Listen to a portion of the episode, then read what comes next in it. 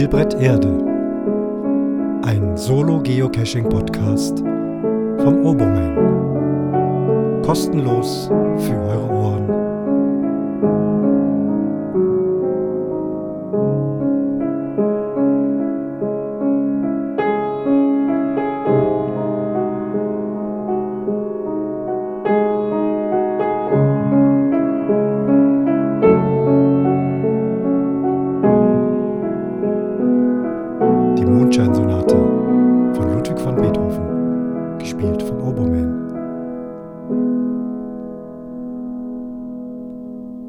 Gratuliere, du hast Fund Nummer 1 entdeckt.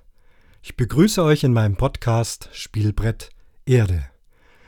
Ein Geocaching-Podcast. Ja, schon wieder ein Geocaching-Podcast. Ich weiß, es gibt viele. Ich finde es aber schön, dass sie alle so unterschiedlich sind und ich versuche es jetzt auf meine Weise, auf jeden Fall mal alleine. Denn das scheint es noch nicht so oft zu geben. Und es hatte auch in Twitter jemand gefragt, ob es nicht mal einen Podcast geben kann, der sich nur mit einem Thema beschäftigt und da vielleicht etwas tiefer gehender. Ob mir das gelingt, weiß ich nicht. Lust habe ich auf jeden Fall darauf. Und es ist mir auch ein Anliegen, ein bisschen einfach über Geocaching nachzudenken, selber nachzudenken, euch zum Nachdenken anzuregen und vielleicht auch den ein oder anderen wieder ein bisschen mehr zum Geocachen zu verleiten, denn es ist doch ein wunderbares Hobby.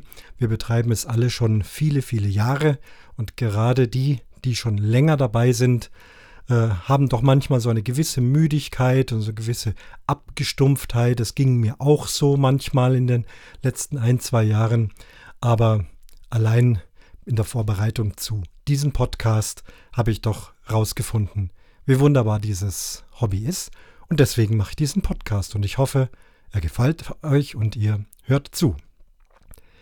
Wenn ich alleine bin, kann ich auch endlich mal wieder richtig im Stehen podcasten mit meinem Mikrofon und äh, muss nichts am PC rummachen, nur einmal auf den Startknopf drücken und dann nur noch reden. Und so werde ich es auch tun. Also ich werde hier ganz bewusst nicht Gäste einladen, keine Spielereien mit Soundboard machen, all diese Geschichten. Einfach nur erzählen, was mir so in den Kopf kommt. Die Struktur soll so sein, dass ich äh, ganz am Anfang das Thema bekannt gebe. Das mache ich auch jetzt gleich. Es wird heute der Titel des Podcasts sein Spielbrett Erde. Dann habt ihr gemerkt, ich äh, habe nicht Episode oder Folge oder Ausgabe oder irgendwas gesagt, sondern ganz Geocaching-like werden also meine Folgen, meine Beiträge in Zukunft Fund heißen. Fund Nummer 1, denn ihr habt es im Netz gefunden. Dazu auch gleich was Bemerkenswertes. Die Nullnummer hatte ich schon mal reingesetzt und nur zwei Podcaster ähm, ins Benehmen gesetzt. Die haben aber beide nicht verraten, wo es das gibt. Die sollten nur mal testen. Ich bin am Basteln und damit man testen kann, muss man sie ja ins Netz setzen. Ähm, konnte aber meine Klappe nicht halten und habe im Twitter dann doch schon geschrieben, dass da was in Vorbereitung ist. Und es hat nicht lang gedauert. Da waren schon die ersten da und haben entdeckt, wo es zu finden ist und haben es auch schon abonniert und haben die Nullnummer schon gehört. Und laut Statistik gibt es bereits 14 feste Abonnenten. Also ich finde das total enorm und ja, das gibt mir jetzt auch gleich noch mehr Antrieb, diesen Podcast zu machen. Ja, also die Folgen werden Fund heißen. Dann werde ich am Anfang vielleicht doch äh, gewisse Fachbegriffe versuchen kurz zu erklären. Ich möchte keinen Geocaching-Erklär-Podcast machen und werde auch nicht aus Wikipedia vorlesen und all diese Dinge, die oft kritisiert werden. Aber vielleicht hören doch Leute zu, die mit Geocachen nicht so ganz firm sind und dann versuche ich kurz und knapp vielleicht zu erklären, worum es geht und alles weitere kann man ja dann auch selber in der Cache-Wiki nachlesen. Die werde ich hier auch in den Show Notes verlinken. Äh, die Veröffentlichungsfrequenz bleibt wieder völlig frei, wenn mir was einfällt und wenn ich Zeit habe, dann mache ich einen Podcast, mache ich einen neuen Fund ähm, ohne festes Schema. Das kann mal länger dauern, mal kürzer dauern. Die Dauer des Podcasts, ja, ich vermute doch länger. Ähm, könnt ihr schön in Ruhe zuhören Mal gucken, ob ich es schaffe, Kapitelmarken einzupflegen. Ich mache das hier alles auf sehr Low Level, also auch kostenlos, kostenloses Hosting, kostenloses WordPress, kein äh, großer technischer Schnickschnack und ich weiß noch gar nicht, ob man da überhaupt äh, Kapitelmarken einpflegen kann. Braucht es auch, glaube ich, nicht. Ähm, wenn man diesem Podcast zuhören möchte, kann man das tun. Man kann ja zwischendrin auf Pause setzen, äh, wenn es dann zu lang geworden ist und an anderer Stelle wieder weiter hören. Also das muss ich jetzt erstmal sehen, wie das funktioniert. Gerne freue ich mich natürlich über Kommentare, wie immer, schriftliche Kommentare und auch Audiokommentare. Ähm, es wird ja so sein, ich spreche über ein Thema und ich vermute, dass der ein oder andere da auch noch was dazu sagen möchte. Ob dann in der nächsten Folge nochmal dieses Thema groß aufgegriffen wird, weiß ich noch nicht. Das müssen wir erst mal gucken. Ich möchte es hier anders machen als im Umwomukum Podcast. Dort lese ich ja sehr äh, konsequent alle schriftlichen Kommentare eins zu eins vor. Ich denke, das werde ich hier nicht tun, sondern ich werde erwähnen, dass es Kommentare gab, vielleicht kurz den Inhalt, je nachdem, um welches Thema es geht oder welcher Anstoß hier gegeben wurde. Audiokommentare werden natürlich komplett gesendet und ich versuche auch immer wieder ein kurzes Statement danach zu geben. Ja, und dann kommt das Thema und dann lege ich los. Ein Thema, wie gesagt, da muss ich mich, das weiß ich schon in der Vorbereitung, habe ich gemerkt, sehr gut aufpassen, dass ich wirklich beim Thema bleibe. Wenn man über Geocaching spricht, kommt man sehr schnell auf viele Seitenthemen, Seiten, äh, Seitenarme, Seitenäste. Ähm, es gibt ja einen wunderbaren Podcast vom Hölzchen auf Stöckchen. Der Gerard und Alex, glaube ich, äh, machen das. Die zweigen bewusst ab.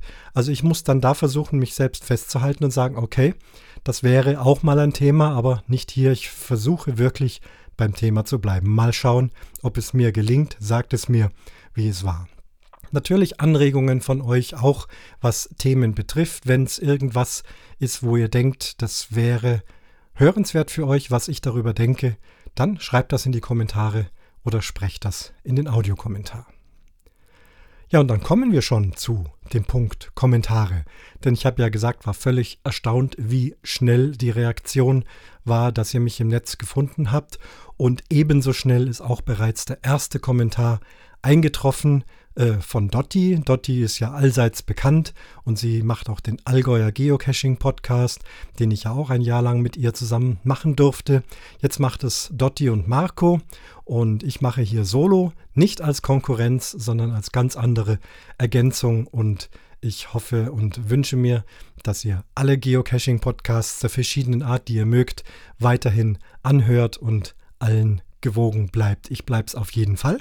Dotti hat sich gemeldet, hat mir äh, Glückwünsche geschickt und alles Gute für meinen Podcast. Darüber freue ich mich und sage recht herzlich Dankeschön.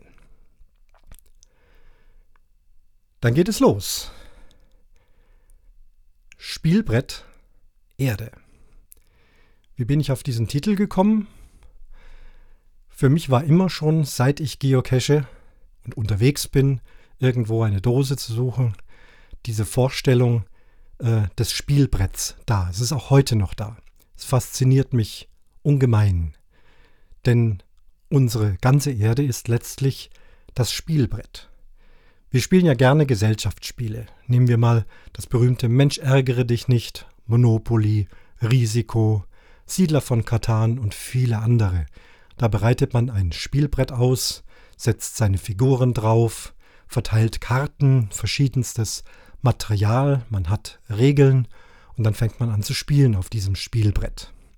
Ich sehe Geocaching als ein Spiel, als ein Hobby, als ein spielerisches Hobby und unser Spielbrett ist tatsächlich unser kompletter Erdball. Und das fasziniert mich immer wieder in der Vorstellung und wenn ich unterwegs bin und Geocaches suche, dann fühle ich mich auch fast tatsächlich im Spielbrett, nicht in der Realität, in der realen Welt, sondern auf diesem Spielbrett. Und so ist der Titel zu diesem Podcast gekommen und darum geht es auch heute in diesem Podcast, das Spiel Geocachen. Da stellt sich natürlich die Frage, oder ich habe mir die Frage gestellt, warum spielen wir? Und natürlich habe ich ein bisschen geforscht und jetzt werde ich schon gleich am Anfang ähm, etwas tun, was ich eigentlich nicht tun wollte und was auch gewünscht war, äh, es nicht zu tun, aus irgendetwas vorzulesen. Aber in meiner Suche nach dem, nach der Frage, warum wir spielen, vielleicht vorab kann ich sagen, in meinem Kopf war so, Spielen, das ist Erlernen von Fähigkeiten spielerisch, äh, unbedenklich irgendetwas einüben, was man vielleicht fürs richtige Leben brauchen kann. Und das hat sich hier auch bestätigt. Und zwar gibt es in der ARD die Sendung W wie Wissen. Die haben auch eine Homepage und diesen Text hatte ich entdeckt und er hat mich so fasziniert, dass ähm, ihr mir hoffentlich erlaubt, daraus jetzt einfach wörtlich zu zitieren, weil das kann man nicht schöner schreiben. Ich kann das nur verhunzen und deswegen lese ich so vor, äh, in Ausschnitten natürlich nur. Also, ich jetzt zitiere aus diesem Text, aus W wie Wissen. Spieltrieb. Warum spielen wir? Kraken tun es, Vögel, Fische, Hunde auch. Aber keiner spielt so intensiv wie der Mensch. Spielen ist ein Verhalten, das auf den ersten Blick ineffizient und sinnlos erscheint. Trotzdem alle tun es, gesteuert von ihrem Spieltrieb. Was ist Spielen? Diese Frage ist nicht so leicht zu beantworten, denn ein und dasselbe Verhalten kann sowohl Spiel als auch Arbeit oder Zwang sein. So kann ein Kartenspiel dem Vergnügen dienen oder Ausdruck einer Sucht sein. Oder ein Fußballspieler in der Profiliga. Dreht sich sein Leben ums Spielen? Oder ist es auch nur eine besondere Form der Arbeit, wenn er Tag für Tag auf dem Platz steht? Eine Frage, die der emeritierte Professor für Entwicklungspsychologie Rolf Oerter klar mit Nein beantwortet. Spiel ist Spiel, so sagt er, wenn es um seiner selbst willen betrieben wird. Es ist ein Verhalten ohne Zweck, aber nicht ohne Sinn. Spielen ist nicht fürs unmittelbare Überlegen notwendig. Es geschieht immer freiwillig und außerhalb des Alltags. Im Spiel ist alles erlaubt. Wer spielt, vergisst die Zeit und ist ganz bei der Sache, versunken im Hier und Jetzt. Vom Sinn des Spielens. Im Spiel entwickeln sich die Fähigkeiten, die später zum Überleben gebraucht werden. Doch das ist längst nicht alles. Versuche mit kleinen Kätzchen haben gezeigt, dass diese als erwachsene Tiere durchaus jagen konnten, selbst wenn sie es nie spielerisch üben durften aber die Tiere mit kindlichem Spieldefizit blieben später Einzelgänger. Spielpsychologen gehen davon aus, dass Nichtspielen beim Menschen ähnliche Folgen hat. Sie werden zu sozialen Außenseitern. Ein Spieldefizit ist ein möglicher Auslöser für Aggressionen. Hier werde ich eine Bemerkung ein einpflegen. Leute, geht geocachen. Ich zitiere weiter. Erwachsene Spiele. Spielen, sich messen, erforschen. Kinder sind noch Meister darin.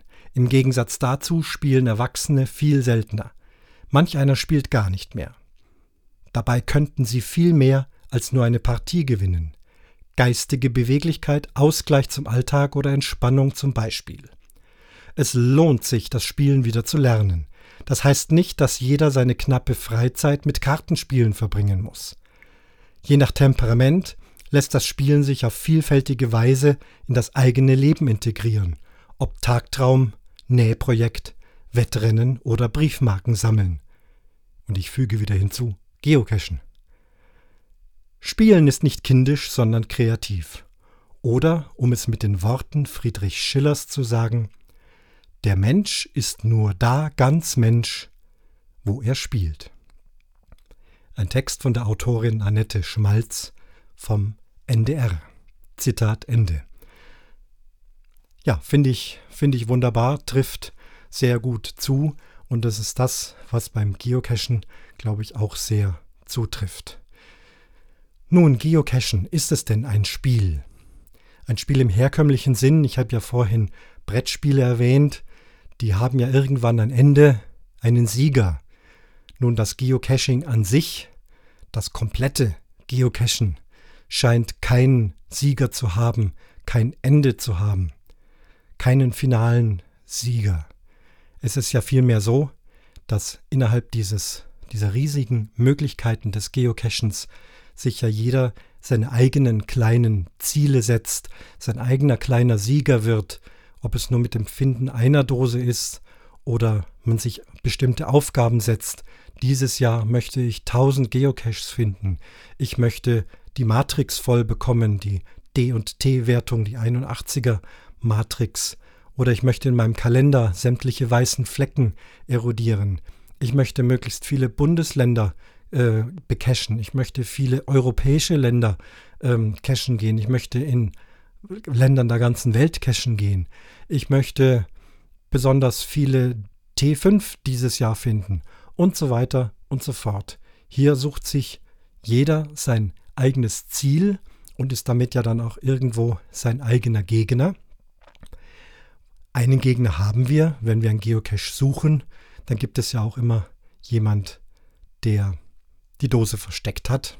Das ist sozusagen der Gegner, das ist ja das Spiel, einer versteckt und der andere findet. Und der andere, wenn er es findet, dann hat er gewonnen und wenn er es nicht findet und auch so brav ist DNF lockt, dann hat vielleicht der Owner gewonnen. So könnte man es vielleicht sehen. Das gesamte Geocaching durchzuspielen, ja, hört sich reizvoll an, halte ich nicht für möglich. Und selbst wenn, wie viel haben wir denn jetzt?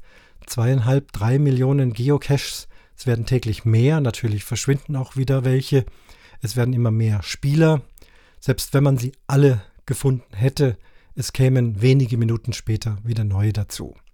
Aber ich glaube, so sieht das auch keiner, dieses Geocachen zu Ende zu spielen, sondern eben eher tatsächlich für sich selber das rauszusuchen. Und das, was wir da in dem Text gehört haben, die Fähigkeiten, da gibt es ja ganz vielfältige Möglichkeiten, hier Fähigkeiten einzuüben. Auch da geht man mehr nach der eigenen Raison. Diejenigen, die gerne klettern, diejenigen, die tauchen, diejenigen, die doch lieber auf dem flachen Land gerne wandern, diejenigen, die lieber in der Stadt geocachen oder im Wald draußen in der Natur. Jeder setzt sich sein eigenes Ziel. Ich habe mal spaßeshalber, ich hoffe, es langweilt euch nicht zu so sehr, ein Spiel gedanklich einfach mal durchgespielt, von der grundsätzlichen Idee her. Und zwar mit dem Finden, also Suchen und Finden eines einfachen Tradis. Es geht los. Ich möchte spielen. Ich setze mich an den PC, gucke mir die Karte an, suche mir eine Gegend aus, wo ich gerne hin möchte, sehe dort verschiedene Symbole, habe beschlossen, einen Tradi zu suchen, klicke einen an und finde dass das interessant aussieht, nach dem, was ich vorhabe, nach dem selbigen Ziel, das ich mir selber setze. Nicht zu schwer vielleicht, in der Schwierigkeit und auch vom Gelände her nicht zu schwer. D&T-Wertung passt, die Gegend passt auch. Ich rufe also das Listing auf und lese es. Ja, es hat sich jemand Mühe gemacht und ich weiß, viele lesen kein Listing mehr, aber man könnte sagen, es gehört zu dem Spiel dazu und ich lese mal, was der Owner dazu schreibt. Es weckt ja meistens auch mein Interesse oder bestätigt mich auch, dass ich dort lieber nicht hingehen möchte. Also ich lese das. Ich lese auch Logs, so die ersten fünf, sechs Stück. Was haben die anderen Leute geschrieben? Ist das interessant? Hat es ihnen gefallen? Gibt es da Schwierigkeiten? Ist da irgendetwas, was vielleicht auch mein Interesse weckt? Ja, es hat mein Interesse geweckt. Ich sehe mir vielleicht noch das ein oder andere Bild an, und habe auch vor, einen Tauschgegenstand einzulegen, den ich momentan bei mir habe und sehe im Listing, dass dort auch Tauschgegenstände vorhanden sein sollen. Lese noch nach, ob ich bestimmte Hilfsmittel brauche, Lampen, Leitern, Magnete, Wasser, Kabel, Schnüre, was auch immer. Packe das alles ein. Macht Spaß, es ist ein Spiel. Lade das GPX auf mein Garmin-Gerät und begebe mich dann in die Nähe des Caches mit meinem Fahrrad, mit dem Auto, vielleicht auch zu Fuß oder irgendeinem anderen äh, Verkehrsmittel. Ich komme dort an, schalte mein GPS-Gerät ein, habe noch circa 400 Meter Entfernung, muss auf der Karte sehen, ähm, ob ich da auf dem direkten Weg hinkomme, stelle fest, das ist nicht möglich, viel zu dicht bewachsen. Ich sehe aber auf meiner Karte den Weg und äh, wo ich langgehen kann an einer Kreuzung, dann links und oben über die Wiese dann rein zum Waldrand. Das scheint der beste Weg zu sein. Also Orientierung üben, ein sehr, sehr wichtiges, überlebenswichtiges Gut. An der Dose selber angekommen, wenn also mein Gerät so knapp zwei Meter Entfernung anzeigt, dann gehe ich in den Suchmodus, ich suche und bin fasziniert, dass man eigentlich hier nichts sieht. Mit einer gewissen Erfahrung hat man es oft schnell gefunden, aber auch manchmal ist die Tarnung so gut, dass man sagt, das ist nicht möglich. Hier würde ich dann den Hint erst lesen, vorschriftsmäßig sozusagen, nicht vorher.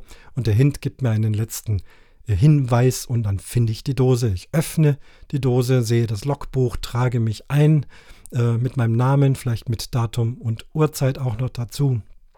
Ich lege meinen Travelbug hinein, suche mir einen anderen heraus, einer, der mir gefällt oder wo das Ziel vielleicht interessant ist, mache noch ein Foto der schönen Gegend, verschließe die Dose wieder, verstecke sie wieder genauso, wie ich sie vorgefunden habe, dann gehe ich nach Hause. Zu Hause dann noch die Nachbereitung, elektronisch loggen, das Erlebnis nochmal reflektieren. Wie war das? Was kann ich dazu schreiben? Wie ist es mir ergangen? Ähm, vielleicht vergebe ich einen Favorit, weil ich es besonders toll fand, dieses Versteck oder die Art der Dose, der Weg dorthin. Ich stelle das Bild ein, freue mich über die anderen Bilder, sehe dort Geocacher, sehe dort äh, die Natur in der Gegend. Logge noch meine TBs und dann ist dieses Spiel abgeschlossen. Ich habe das Spiel mit Erfolg beendet. Also ihr merkt, das ist natürlich jetzt sehr romantisch. Ich weiß, dass dieser Ablauf von vielen, auch von mir, meistens äh, sehr routinemäßig auch verkürzt wird. Aber es steckt doch ganz viel drin an Spieltrieb, an Aktion, an Spielerischem. Also zum Beispiel gerade das äh, Mitnehmen und Auswählen der Werkzeuge, die man eventuell braucht. Finde ich immer wieder toll, diese Vorbereitung, sich vorzubereiten, gerüstet zu sein, alles dabei zu haben macht mir Spaß. Ja, und das Ganze können wir nicht nur hier bei uns zu Hause machen, wir können es in anderen Gegenden machen und wir können es wirklich nahezu überall auf der Erde machen. Es gibt Gegenden, da sind natürlich äh, deutlich weniger Geocaches zu finden. Äh, wenn wir mal politisch werden, wir hören sehr oft von Nordkorea. Ich weiß nicht, ob da überhaupt eine Dose liegt, aber es ist doch ein sehr weißer Fleck, weil es eben sehr abgeschottet ist und man dort nicht auf die Idee käme, Geocaches zu verstecken. Ansonsten scheint doch die ganze Erde reichlich besiedelt sein von Geocaches. Und das ist doch eine schöne Sache. Die ganze Welt ist unser Spielbrett. Überall im öffentlich zugänglichen Raum natürlich. Ihr kennt die Regeln. Und öffentlich zugänglicher Raum gibt es aber Gott sei Dank eine ganze Menge. Wir haben die Natur, den Wald, das Feld, die Berge, die Seen, Flüsse, vielleicht Inseln, im Meer oder im Watt habe ich auch schon gesehen, dass es Dosen gibt und noch mehr. Geocachen in der Natur also. Der Vorteil, man ist dort einsam, man hat da seine Ruhe, man hat ein Naturerlebnis. Und in der Natur draußen gibt es auch Platz für schöne große Dosen. Aber es gibt auch einen Nachteil, das Spielbrett Natur. Durch sehr exzessives Geocachen gibt es Naturzerstörungen, die berühmten Cacher-Autobahnen. Wenn sie zu viel werden, wenn sie zu groß werden, die Förster, die Waldpfleger sind nicht begeistert von verdichteten Boden, könnte man als Nachteil sehen. Und Owner sollten da sich immer sehr gut überlegen, wo sie es hinlegen, um diese Naturbeeinträchtigungen möglichst gering zu halten. Und wir diskutieren auch über die Störung der Tierwelt, egal ob es tagsüber ist oder auch in der Nacht.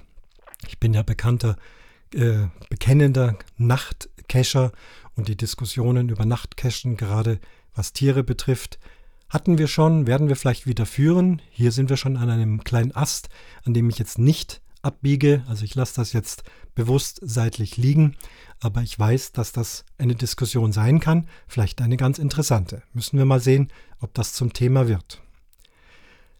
Auf der anderen Seite haben wir besiedeltes Gebiet, Dörfer und Großstädte. Dort, wo viele Häuser stehen, viele Gebäude, Straßen, Brücken, vor allem Menschen. Der Vorteil, in der Regel haben wir hier keine Naturnachteile wie zertrampelte ähm, Wiesen, zertrampelte Büsche, denn es ist ja alles befestigt in der Stadt. Hier können wir also keinen Schaden anrichten. Wir haben auch eine sichere Umgebung, auch vielleicht ganz wichtig.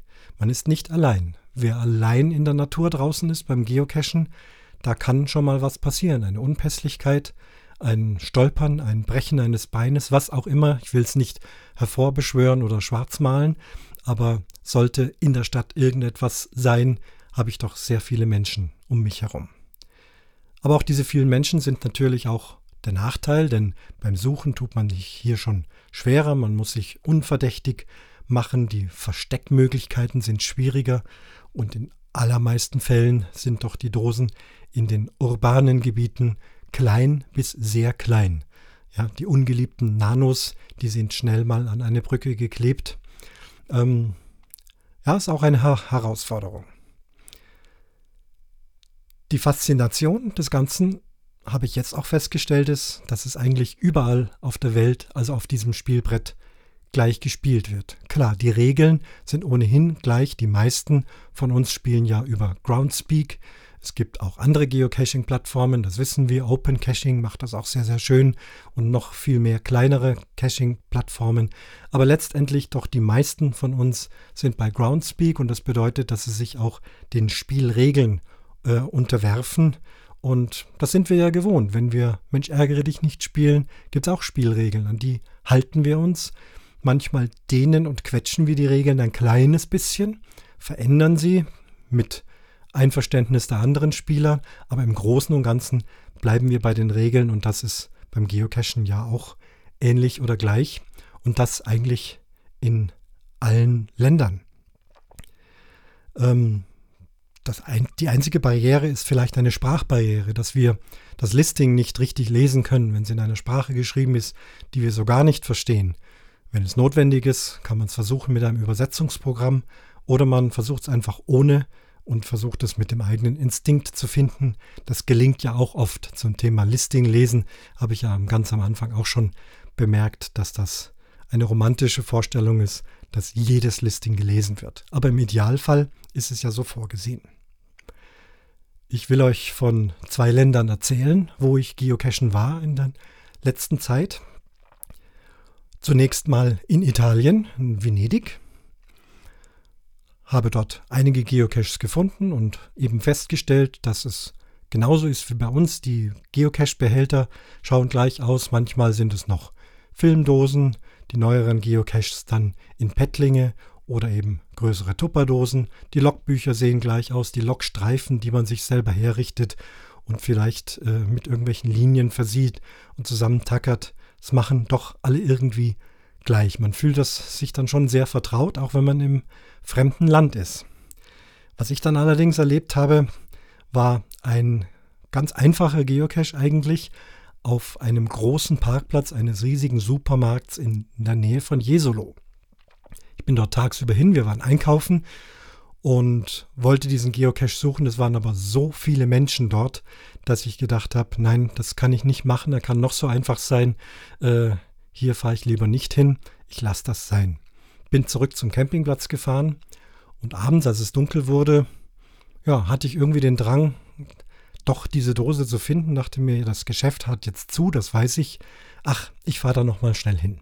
Bin hingefahren, dieser riesige Parkplatz war komplett leer so gut wie kein Auto stand mehr da. Der Geocache war vermutlich hinter einer Werbetafel ganz am Ende dieses Parkplatzes und ich bin dorthin gelaufen. Mein Auto hatte ich außerhalb des Parkplatzes abgestellt, laufe also mit meinem GPS dorthin, habe es dann doch nicht gleich gefunden. Es war also nicht direkt hinter dieser einen Werbetafel. Koordinaten sind ein bisschen gesprungen. In dem Moment rast ein roter VW Golf auf mich zu mit vier Männern innen drin. Ich bin sehr erschrocken und die haben mit quietschenden Reifen bei mir gehalten, sind alle vier aus dem Auto raus. Ich war dabei, mich zu entfernen. Dann zückt einer seine Polizeimarke. Stop, Polizia. What are you doing there? Okay, dann war ich schon mal erleichtert. Okay, Polizei und nicht irgendwelche Verbrecher, die jetzt was von mir wollen. Und ja, ich war also für die verdächtig. Ich habe da ja auch mit der Taschenlampe ein bisschen rumgeleuchtet und plötzlich stehst du da also in Italien vor vier Zivilpolizisten und da wird es dir dann schon anders. Ich glaube, ich habe richtig reagiert, denn ich habe sofort äh, gesagt Geocaching, habe meinen Garmin gezeigt, äh, habe ihnen gezeigt die Landkarte, äh, dass wir uns hier am Parkplatz befinden, das grüne kleine Kästchen und dann fingen die vier das Diskutieren an und Gott sei Dank einer schien also zu wissen, worum es geht, hat es den anderen schnell erklärt. Dann haben sie mir noch einen schönen Abend gewünscht und dass ich es bald finde und sind Gott sei Dank wieder gefahren. Aber schon spannend. Also ja, nur in Italien das gewesen. Und jetzt war ich in Südafrika. Ich war 14 Tage in meiner alten Heimat in Kapstadt und habe es natürlich nicht lassen können, auch dort den ein oder anderen Geocache zu suchen. Ich habe das nicht exzessiv betrieben, denn die Zeit war kurz und es gab dort, dort sehr viele Dinge zu erleben. Aber in einem kleinen Freiraum dachte ich mir, das eine oder andere Döschen in Südafrika, das ist schon reizvoll. Auch dort habe ich wieder dasselbe erlebt. Das Spiel Geocachen äh, läuft auch wieder genau auf die gleiche Weise. Die Listings kann ich gut lesen, sind alle auf Englisch geschrieben. Die Dosen sind wieder Filmdosen, Pettlinge, Tupperdosen, größere, mit Magnet befestigt, Leitplanke, wie man es bei uns kennt. Wenn man dort im bewohnten Gebiet sucht, allerdings merkt man schnell, das ist nicht ganz so einfach. Denn in Südafrika, in Kapstadt, gibt es ein großes Sicherheitsproblem. Ähm, alle schotten sich ab, die Mauern sind hoch, äh, Zäune oben auf den Mauern drauf, also ähm, Strom, Stromdrähte, wie bei uns im Allgäu äh, die Strom, äh, die Weidezäune, die unter Strom stehen, damit die Tiere nicht ausbüchsen können. So etwas haben sie oben drauf, immer sechs oder sieben Linien. Ähm, große Schilder an den Mauern, ähm, Armed Response. Das heißt also, wenn hier eine Alarmanlage angehen sollte, dann fährt sofort ein Auto vor mit bewaffneten Schutzwächtern, privaten Schutzwächtern, die von den Leuten dort bezahlt werden. Das ist notwendig, damit man im Haus äh, seine Ruhe hat und dass dort nicht eingebrochen wird. So, und jetzt laufe ich also zwischen so solchen Häusern herum im Gebüsch und fange an zu suchen. Das überlegt man sich schon gut, ob man nicht von irgendjemand beobachtet wird und ob da nicht gleich die Armed Response kommt. Ich habe eigentlich gleich beim ersten Cache, den ich nicht sofort gefunden habe, ich hätte dann weiter kuscheln müssen, ein bisschen mehr ins Gebüsch. Das kam mir komisch vor. Ich habe es dann wirklich gelassen. Es wäre nicht gegangen. Ich glaube, man hätte mich irgendwie entdeckt und dann hätte es bestimmt Schwierigkeiten gegeben. Ja, also das ist dort anders als hier. Die, wir haben hier eine große Freiheit in Deutschland und können da eigentlich in aller Regel unbeschwert geocachen. Dort ist es nicht ganz so einfach. Oder ich bin zu einem Park gegangen. Auch wieder eigentlich einfaches Döschen, klar, am Busch, an der Wurzel, ein Stein drauf. Wusste ich eigentlich alles vorher schon. Komme dorthin und wie fast überall in Kapstadt ist aber dann dort ein Gärtner, der diese Anlage pflegt und mäht und zupft und tut und macht. Haben wir hier seltenst. Und ja, dann ist da dieser Gärtner dort und das heißt, ich kann dann wieder gehen, weil kann da ja nicht hingehen und dort dann eine Dose heben. Was soll der denken? Schlechtestenfalls räumt das dann auch weg. Also auch hier musste ich unverrichtete Dinge wieder gehen. Dann habe ich mich eben außerhalb des urbanen Gebiets begeben, bin auf einen Berg raufgestiegen, auf, da hatte einen guten Wanderweg, aber war durchaus recht anstrengend, war ja auch sehr warm, 32 Grad, aber es war galt eine sehr reizvolle Dose zu suchen, die seit 2008 dort liegt und aber seither erst 62 Funde hat. Es liegt doch sehr abseits in der Bucht von Hout Bay. Schon dort kommen Touristen eher selten hin und selbst wenn, dann werden sie wohl nicht diese Zeit aufbringen, da auf diesen Berg raufzusteigen, um dann da oben in der Nähe eines Wasserfalls diese spannende Dose zu suchen. Wollte dort auch ein TB einlegen und einen rausnehmen, so wie ich es vorhin beschrieben habe. Ja gut, da klettert man hoch, man findet den Wasserfall, äh, das GPS, äh, die Meter gehen immer weiter runter, ist ein bisschen gesprungen die Koordinaten und dort ist halt karstiges Gebiet mit sehr vielen großen Steinen und es war klar, die Dose liegt irgendwo da in einem, in einem Schlitz drin.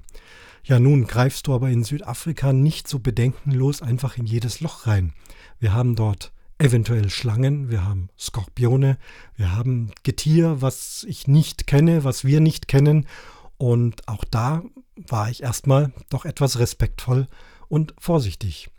In unseren Breitengraden sitzt auch mal ein Tier in irgendeinem Loch. Ein Frosch haben wir schon mal entdeckt oder eine Maus oder irgendetwas. Naja, da erschrickt man sich allenfalls mal. Aber ich dachte, oh, jetzt da in dieses Loch, da könnte es drin sein. Da kann ich da jetzt einfach so mit der Hand reingehen. Ja, ich habe mich dann sehr bemerkbar gemacht. Ich weiß, dass die äh, Kappschlange, die Cape Cobra, eigentlich scheu ist. Und wenn man da laut äh, trampelt, und ich habe dann auch mit Stöcken herumgeschlagen, ähm, dann hatte ich die Hoffnung, dass es dann weg war und habe dann also auch so ein bisschen mit dem Stöckchen rumgekruschelt. Aber so richtig mit der nackten Hand reingreifen, nee, das ging nicht. Ja, hat dann auch ein bisschen länger gedauert als üblich und dann aber doch eine sehr schöne große Dose gefunden unbeschadet von irgendwelchen gefährlichen Tieren. Ja, das ist das Bewegen auf diesem Spielbrett Geocaching. Deutschland angefangen bis runter nach Südafrika. Es gibt in der Antarktis gibt's auch Caches in irgendwelchen äh, Versorgungsstationen. Das kann man lesen auf der Karte, aber bis da mal jemand hinkommt, ja, sicherlich auch eine sehr spannende Sache. Das ganze Cachen eine große Weltgemeinde. Das gefällt mir einfach. Noch ein Aspekt in Deutschland, der mir auch immer sofort aufgefallen ist, gerade wenn man mal im Ausland gewohnt hat, im englischsprachigen Ausland, wo du keine direkte Unterscheidung zwischen du und sie hast. Du hast allenfalls Vorname oder Nachname, so für das Informelle oder für das Freundliche. Aber wir Deutsche kämpfen ja immer mit dem du und dem sie. Und ihr kennt das bestimmt alle, wenn man irgendwo hinkommt, sucht eine Dose und es kommen andere erwachsene Menschen, die man noch nie gesehen hat, die offensichtlich auch Geocacher sind, sich als solche zu erkennen geben. Man duzt sich sofort. Egal wer das ist, da braucht man nicht groß verbrüdern, groß anstoßen, großes Heckmeck machen. Man duzt sich. Ich finde das einfach ja, sehr angenehm, weil es zeigt, dass es wirklich eine große Spielgemeinde ist, dass alle nach demselben Sinn suchen und äh, ja, wie ein großer Verein und da duzt man sich, auch wenn man sich noch nicht begegnet ist. Ja, alles sehr reizvolle Dinge. Also denkt mal drüber nach, wenn ihr wieder geocachen seid. Ihr bewegt euch auf dem Spielbrett Erde, ein ganz besonderes Spielbrett, ein unwiederbringlich gutes Spielbrett. Pflegt dieses Spielbrett, pflegt das Spiel, pflegt euer Spielen, denkt drüber nach, was ihr daraus ziehen könnt. Ich denke, es lohnt sich sehr. Es macht Spaß und ich hoffe, es macht euch Spaß in diesem Podcast. Das war mein erster Versuch. Gucken wir mal, wie es weitergeht, wie es euch gefällt und welche Anregungen ich bekomme. Und hiermit schließe ich die Dose zu Fund Nummer 1.